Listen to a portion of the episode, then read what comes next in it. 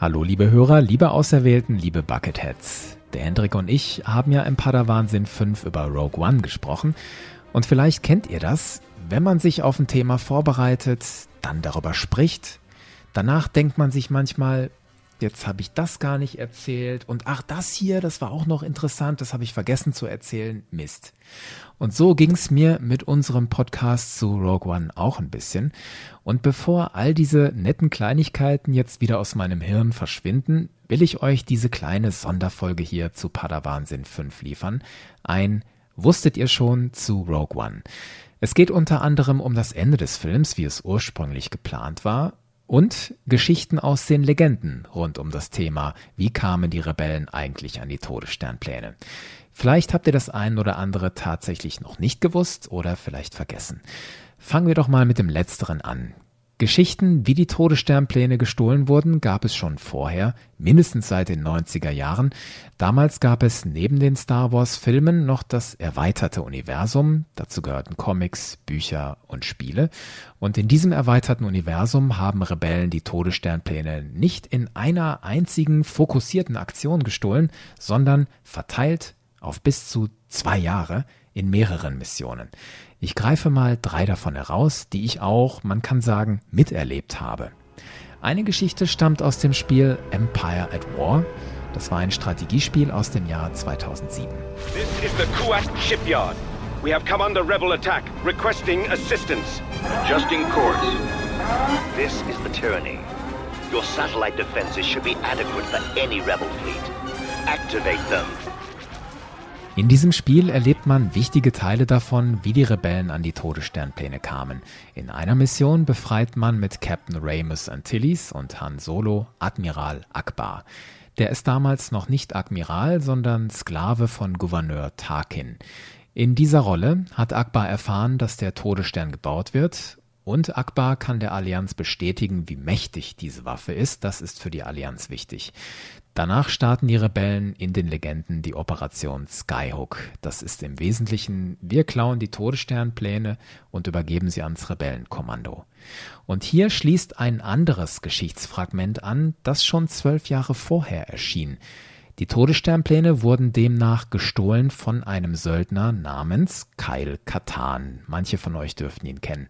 Nacherlebt hat man diesen Diebstahl der Pläne im Spiel Dark Forces aus dem Jahr 1995.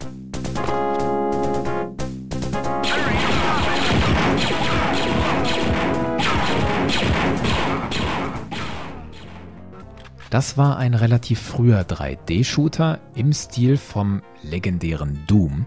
In Dark Forces infiltriert man als Kyle Katan eine imperiale Basis und stiehlt die Pläne. Wie diese Pläne dann in die Hände von Prinzessin Leia gelangen, dazu gibt es mehrere Varianten. Eine davon spielte man 1993 in X-Wing. Das war ein 3D-Weltraumkampfsimulator, in dem man auf Seiten der Allianz eine Kampagne führte, bis hin zum Angriff auf den Todesstern. In der elften Mission von X-Wing muss man als Pilot Prinzessin Leias Corvette, die Tente 4, finden und dann beschützen. Den Auftrag dazu bekam man von Admiral Akbar. Locate Princess Leia's Corvette so a shuttle can deliver the Death Star plans. Then see that our corvette makes it safely out of this sector.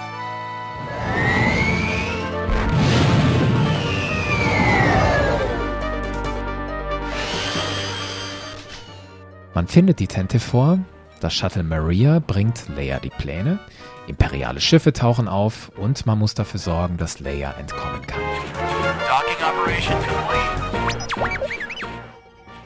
Eine Zwischensequenz zeigt dann, wie Leia die Pläne in Empfang nimmt. Here are the secret plans, I will bring them safely to Alderaan. Und Vader nimmt die Verfolgung auf. I have you now. Es gab also schon Varianten, wie die Rebellen die Todessternpläne erbeuten in den Legenden. Die Idee, daraus einen vollwertigen Star Wars-Film zu machen, kam dann von John Knoll. Das ist ein Mitarbeiter von Industrial Light and Magic. Er ist dafür Spezialeffekte verantwortlich und hat auch schon an mehreren Star Wars Filmen mitgearbeitet. Und so wie Lucasfilm und John Knoll die Geschichte erzählen, ist John Knoll eines Tages zu den Chefs von Lucasfilm gegangen, dazu gehören Kathleen Kennedy und Co., und hat ihnen gesagt, ich hätte da diese Idee für einen Film. Da gibt es doch im Opening Crawl von Episode 4 diese Worte. During the battle, rebel spies managed to steal secret plans to the Empire's ultimate weapon, the Death Star. Daraus könnte man doch einen Film machen. John Knoll erzählt, dass er dafür einen kleinen Abriss eingereicht hat und schließlich hätten die Verantwortlichen bei Lucasfilm gesagt, ja, das machen wir.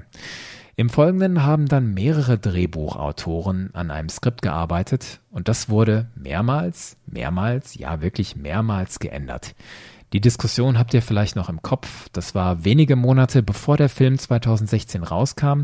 Da haben Medien darüber berichtet, dass es einen massiven Reshoot gibt, also einen großen Nachdreh. Diese Berichte haben so das Bild transportiert, rund um die Produktion von Rogue One gab es massive Unruhe und es wurde so vereinfacht gesagt, Disney habe eingegriffen. Was da genau passiert ist und worum es ging, das kann man sich heute mit drei Jahren Abstand immer besser zusammenpuzzeln.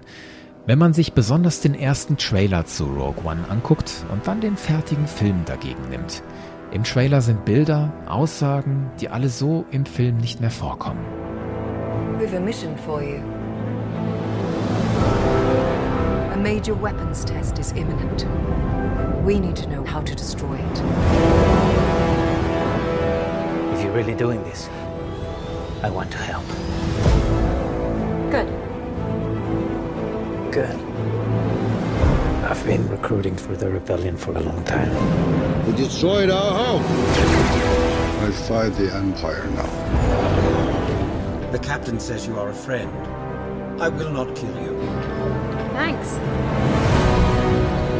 There isn't much time. Every day they grow stronger. Jin wirkt in diesem Trailer so, als sei sie schon viel früher eine überzeugte Rebellenanführerin gewesen und gerade die Szenen auf Scarif am Strand, die zeigen, dass der Film ganz anders enden sollte, offenbar. In dem Trailer läuft Jin mit dem Datentape am Gürtel über den Strand. Sie ist nicht oben auf dem Turm und übermittelt die Daten per Funk, nein, sie läuft damit über den Strand.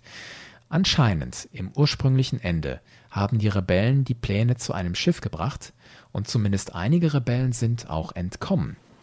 Genauso läuft ja auch im Spiel Battlefront 2015 die Scarif-Mission. Datentape klauen, zum U-Wing bringen und abhauen. Keep moving towards our U-Wing.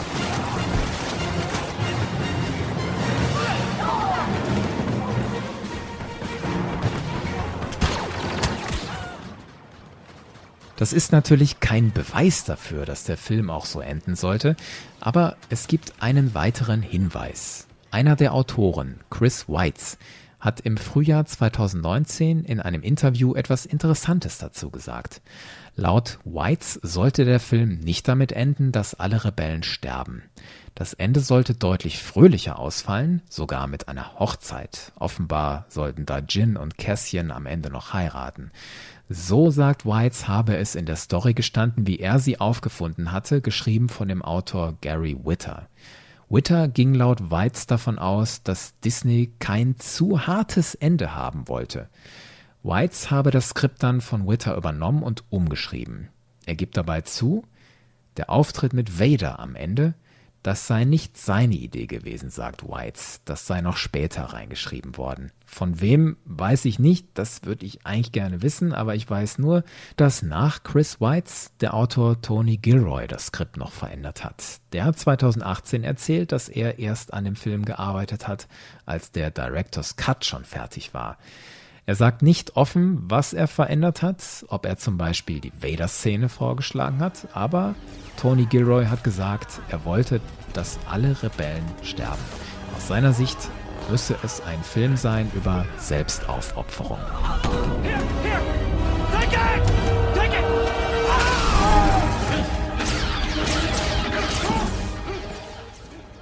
Ihr merkt, Bis heute ist noch nicht komplett offengelegt, wie Rogue One eigentlich enden sollte, aber man kann sich das immer mehr zusammenpuzzeln. Apropos Chris Wrights, der Autor, den ich gerade erwähnt habe, der spielt noch bei einer anderen Frage eine Rolle, eine Frage, die im Podcast aufkam, und zwar hat die Kennung von Cargo Shuttle SW 0608 eigentlich eine Bedeutung? Unser Hörer Julian hat uns darauf hingewiesen, SW 0608 steht offenbar für Sebastian Weitz, geboren 0608, also am 8. Juni. Sebastian Weitz ist der Sohn von Chris Weitz. Das ist nirgendwo bestätigt, dass diese Kennung auf Sebastian Weitz hinweist, aber es macht irgendwie Sinn. Es ist ja üblich, dass Star Wars Macher sich in den Filmen irgendwie verewigen. Prominentestes Beispiel ist Cellblock 1138 in A New Hope. Das ist eine Anspielung auf einen der ersten Filme von George Lucas, der hieß THX 11 38. Apropos George Lucas. Ich bin ja im Podcast etwas ungenau geblieben, was die Guardians of the Wills angeht. Das Journal of the Wills hängt mit ersten Ideen zusammen, die George Lucas hatte für den ersten Star Wars Film. Das sogenannte Tagebuch der Wills war der Name eines Dokumentes, aus dem Lucas seine erste Zusammenfassung für den Film geschrieben hat. Da schreibt er aus Sicht eines gewissen C.P. Thorpe, der heißt da schon Padawan der Jedi. Und dieser Thorpe schreibt über die Taten des Jedi Bendu von Upuchi mit dem Namen Mace Windy. Da erkennt man doch schon einiges wieder, zum Beispiel Jedi, Padawan oder Mace Windu. Aber all das war noch weit weg von dem, was später Episode 4 wurde. Etwas näher kamen wir dem dann schon mit dem vierten Entwurf, der hieß Adventures of Luke Starkiller as taken from the Journal of the Wills. George Lucas hat später erklärt, er wollte die Geschichte ursprünglich von einem unsterblichen Wesen erzählen lassen, dem Will. Diese Idee habe er dann aber fallen gelassen und das Konzept hinter den Wills sei dann zu The Force geworden. Die Wills waren also eine frühe Version der Macht.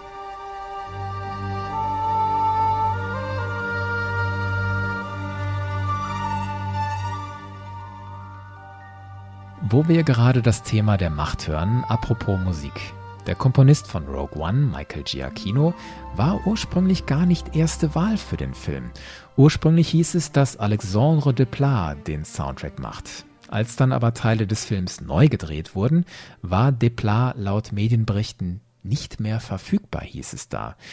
Ob das jetzt heißt, dass er keinen Bock mehr hatte, dass er wirklich keine Zeit mehr hatte oder ob die Verantwortlichen unzufrieden waren mit seiner Musik, das bleibt für mich offen. Es ist nicht unrealistisch, dass er keine Zeit hatte. Jedenfalls brauchte Rogue One kurzfristig einen neuen Komponisten und so bekam Michael Giacchino seine Chance. Das war zu diesem Zeitpunkt auch kein Unbekannter, der macht seit den 90ern Filmmusik, bekannt unter anderem Star Trek 2009 oder The Incredibles 2004.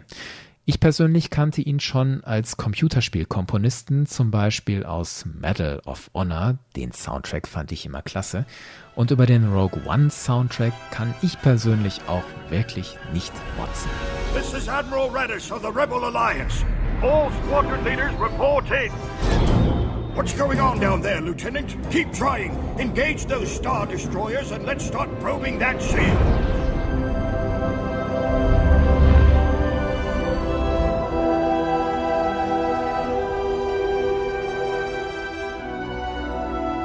Rogue One, may the Force be with you.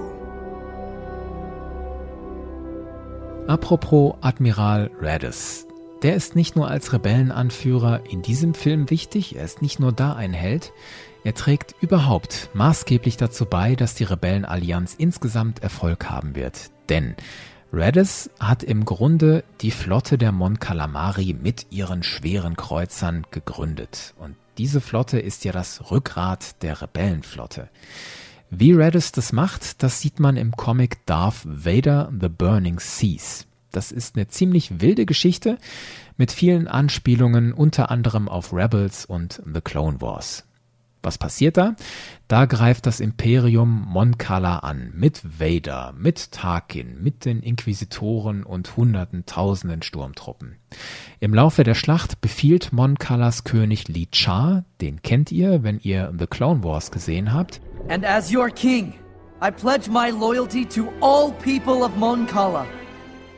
Dieser Li Cha befiehlt irgendwann, dass die Kalamari sich nicht mehr wehren sollen, dass sie das Feuer einstellen sollen, denn er hat mit Moff Tarkin vereinbart, wenn wir uns nicht mehr wehren, dann darf mein Volk weiterleben. Doch Tarkin betrügt Li Cha, er lässt den Planeten weiter bombardieren. Und in diesem Moment entscheidet Radis, dass alle Mon Calamari U-Boote, ihr wisst ja, die leben unter Wasser, dass alle U-Boote aus dem Ozean auftauchen und ins All fliegen und fliehen. Diese früheren U-Boote bauen die Kalamari dann aus zu diesen schweren Kreuzern. Vorher waren das Handelsschiffe unbewaffnet. Und diese Entscheidung geht auf Admiral Radis zurück. Dass die Rebellen diese Flaggschiffe haben, die später so wichtig werden, das haben sie Radis zu verdanken. Apropos Comic. Vaders Festung das ist ja in Rogue One auch so ein tolles Feature. Dazu gibt es eine Hintergrundgeschichte, erzählt in einem ganz wunderbaren Comic, finde ich. Ich will das hier gar nicht ausbreiten. Ihr könnt euch dazu anhören, Episode 11 meines Podcastes. Da habe ich aus diesem Comic eine Art Hörspiel gemacht. Vielleicht wollt ihr euch das auch mal anhören, wenn ihr es noch nicht getan habt.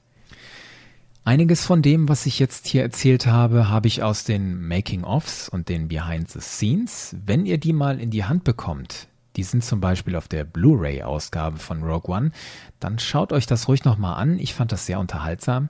Zum Beispiel sieht man da, wie K2SO von Alan Tudyk gespielt wurde und bei den meisten Aufnahmen stand er auf Stelzen.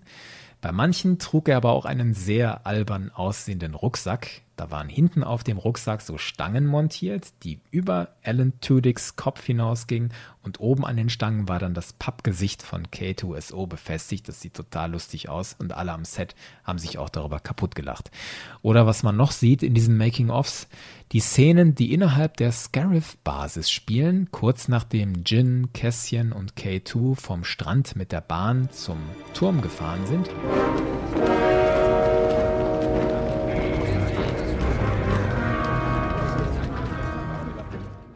Diese Szenen wurden in der Londoner U-Bahn-Station Canary Wharf gedreht. Dafür hatte die Crew nur eine Nacht Zeit. Morgens machte die U-Bahn schon wieder auf. Sehr schön zu sehen. Und ich hatte im Podcast ja schon das Buch von Pablo Hidalgo erwähnt über Rogue One. Da stehen noch so ein paar Kleinigkeiten drin. Viele davon sind super nützlich und eigentlich absolut unverzichtbar für euren Alltag. Deswegen haue ich euch jetzt ein paar davon um die Ohren. Einfach so. Zu Saws Rebellentruppe gehört noch ein Twi'lek namens Bisa Fortuna. Bei dem Nachnamen klingelt vielleicht was. Bisa Fortuna ist ein Cousin von Bib Fortuna, dem Major Domus von Jabba the Hutt. I must speak with Jabba. Anders als Bib ist Bisa aber ein guter Kerl. Er wurde auf Ryloth vom Imperium gefangen genommen und später von Saw befreit. Der kleine Rebell in Saws Truppe, ich meine jetzt nicht Bistan, der in dem U-Wing, sondern den kleinen, der in Jeddah City hinter einer Mauer hockt, dann einen Funkspruch abgibt. Der heißt Wee Tief und ist ein Talpini. Rot 5, auf den Hendrik ja hingewiesen hatte, der heißt mit vollem Namen Pedrin Gaul. Er ruhe in Frieden, Pedrin Gaul. Orson Krennic hat laut diesem Buch einen Heimatplaneten, nicht Coruscant, sondern Lex Rule. Lex Rule habe ich persönlich auch noch nie gehört. Der imperiale Panzer, den man auf Jeddah sieht, das ist das Modell TX 225. Wer dazu eine Hintergrundgeschichte kennt, her damit. Vaders Diener auf Mustafa, der alte Verhüllte, der heißt Vane und es gibt eine lustige Diskussion darüber, ob man ihn offiziell als Vaders Handmaiden titulieren darf. So, wer irgendwas von diesen nützlichen Fakten in 10 Minuten noch weiß, zu dem sagt Lord Vader. Beeindruckend. Höchst beeindruckend. Das war mein kleines Wusstet ihr schon zu Rogue One. danke euch fürs Zuhören. Sagt mir gerne, wie es euch gefallen hat, ob euch das irgendwas gebracht hat. Ich verabschiede mich und wünsche euch einen guten Tag, eine gute Nacht, was auch immer gerade in eurer Hörsituation passt. Was auf jeden Fall immer passt. May the Force be with us.